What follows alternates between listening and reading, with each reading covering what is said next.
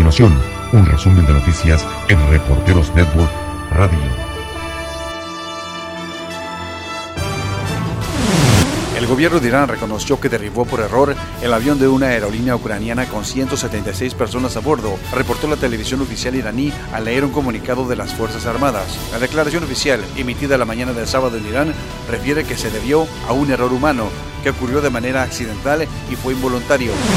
El presidente iraní Hassan Rouhani lamentó el terrible error humano que ocasionó el derribo del avión ucraniano y declaró en un comunicado que los autores de ese error imperdonable serán juzgados legalmente y la sentencia será anunciada a la nación iraní y a las familias de las víctimas. En entrevista exclusiva concedida el viernes 11 de enero a la cadena de televisión estadounidense Fox News, el presidente de Estados Unidos Donald Trump resaltó que evacuará a Irak a cambio de una indemnización multimillonaria. Ante la pregunta de cómo iba a recoger el dinero, el presidente respondió que por el momento Estados Unidos tiene acceso a una gran cantidad de dinero de los iraquíes. Tenemos 35 mil millones de dólares de su dinero por el momento en una cuenta y creo que aceptarán pagar. Si no, nos quedaremos ahí, sostuvo Trump. Las fuerzas iraquíes lanzaron el primer ataque contra Daesh sin ayuda de Estados Unidos. La operación bautizada como La Paz Prometida se lanzó contra las células de Daesh en la ciudad capitalina de Bagdad. En un comunicado recogido el viernes por los medios, el gobierno explica que se trata de la primera operación antiterrorista lanzada con el apoyo de las fuerzas estadounidenses. La presidenta de la Cámara de Representantes de Estados Unidos, Nancy Pelosi, ha anunciado que la próxima semana enviará al Senado el pliego de cargos contra el presidente del país, Donald Trump, para que pueda comenzar el juicio político en su contra por condicionar la política exterior a su interés electoral.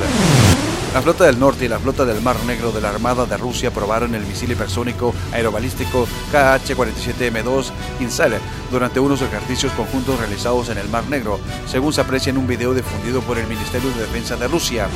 Un alumno de 11 años de edad mata a tiros a su profesora y deja seis heridos en un colegio de México. Las autoridades informaron que el estudiante que portaba dos armas disparó contra sus compañeros en un centro educativo en el estado de Coahuila y después se quitó la vida. En México, un sismo de magnitud 4.7 sacudió el estado de Oaxaca la mañana del sábado 11 de enero, alrededor de las 8 horas con 22 minutos, hora local, reportó el Servicio Geológico de Estados Unidos. También se reportó otro sismo de magnitud 6.0 que sacudió la isla de Puerto Rico el sábado por la mañana, a eso de las 8 horas con 54 minutos. Este fue el tercer sismo de gran magnitud en Puerto Rico durante la semana. En el estado mexicano de Chiapas, los pobladores del municipio de Cacaotlán quemaron vivo a un hombre, al que señalaron como presunto asesino violador de una niña de 6 años. La niña fue encontrada sin vida en el ejido El Carmen. Había sido reportada como desaparecida la tarde anterior.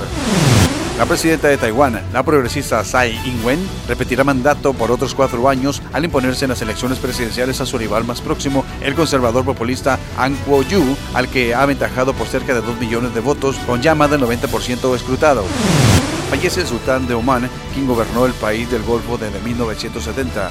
El sultán Qubus bin Said, uno de los monarcas más longevos de Oriente con cerca de cuatro décadas en el palacio, falleció a última hora del viernes 10 de enero a los 79 años de edad, informó la agencia de noticias omaní ONA. Soy el reportero Jaime Alfonso y le invito para que continúe en sintonía de Reporteros Network Radio. En breve, más información. Esto fue un resumen de noticias en Reporteros Network Radio.